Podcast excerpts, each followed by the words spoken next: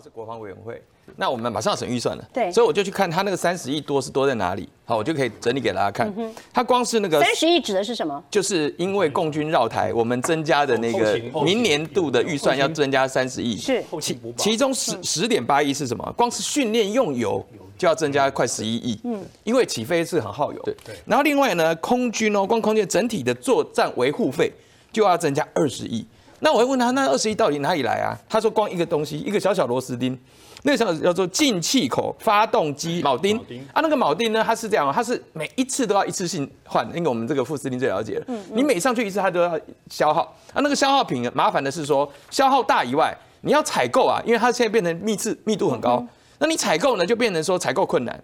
然后昂贵，因为。那可是这种情况之下呢，可能就会像非凡讲的，哎，那里面的文宣就会跟你说，那你看吧，和平比较好啊，哦，可能有战争危机多贵啊。可是我告诉大家，不要只看到台湾，日本外相今天讲什么呢？日本外相接受 CSIS，就是美国战略国际研究中心，他正式宣布，日本把中国当作是一个安全的威胁。他举例怎么说呢？他就说很具体啊，今年四月到六月才九十天，日本自卫队光是为了应付中国战机，出动了一百七十七次。哎，你以为这种全面毒武只有伤害到台湾啊？是伤害到周边国家。嗯那你看起来他也花很多钱啊，他们国内也会有相关声音啊。可是这个外相说，因为单一国家是无法应付的，连日本他都说他没有办法应付，所以他要结合美国、结合澳洲、结合印度。所以蔡总统今天也对外也去表示啊，我们要组一个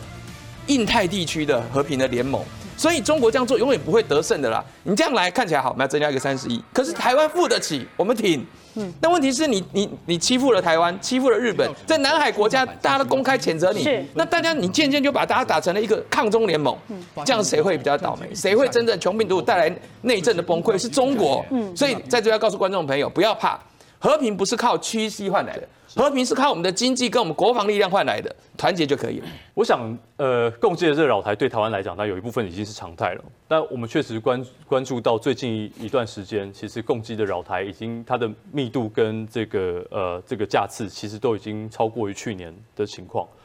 那这当然前面就已经有一些这个预警的这个这个这个状况，所以大家也在国内也有一些预测预判。哦，基本上呃共济的这个这个扰台，呃。呃，在今年以来啦，这个大家已经可以可以很确定是中共的这个对外的战略的改变，甚至对台海的这个形势上，它有一个更直接的希望能够压制的一些做法。那当然也跟我们最近在国际上面尝试去展开开拓我们对国外在国际社会当中的空间，呃，它有一种想要透过军事方式去去制约或压制我们的这种做法。不过我想强调，在这样的情况底下，我们更应该让社会大众有一个清楚的认知。我们面对这样的国家安全的挑战，我们要做的绝对不是去承认九二共识，我们绝对不应该去应和中国的这种政治语汇或论述，也不要去期待哦，今天你应和这样的说法就能够换来和平。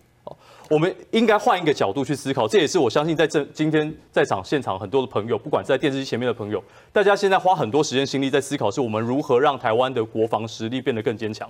我们如何在外交上面能够交到更多的朋友，不管是今天的这我们驻法的代表，呃的这个呃跟法国之间的这个对话，呃，或者是我们这几天看到一些新闻上面讨论我们跟美方之间在经济上面的一些这个合作的这个这个对话，其实也即将很有可能在最近一段时间来展开。这些其实都应该是我们去思考如何强化台湾或壮大台湾的方式。那但是我很遗憾看到最近一段时间，呃，还是有非常多坊间的舆论，哦，或者是我们呃部分的在野党，还是透过九二共识或是一个中国的论述，尝试的去绑架台湾未来的走向，尝试的把台湾引导到未来只有。同意九二共识，同意一个中国，才能够换来和平。我相信今天共机的这些做法，呃，它背后一定还会有另外一手，就是在国内台湾国内的舆论的制造上面，要去制造一种，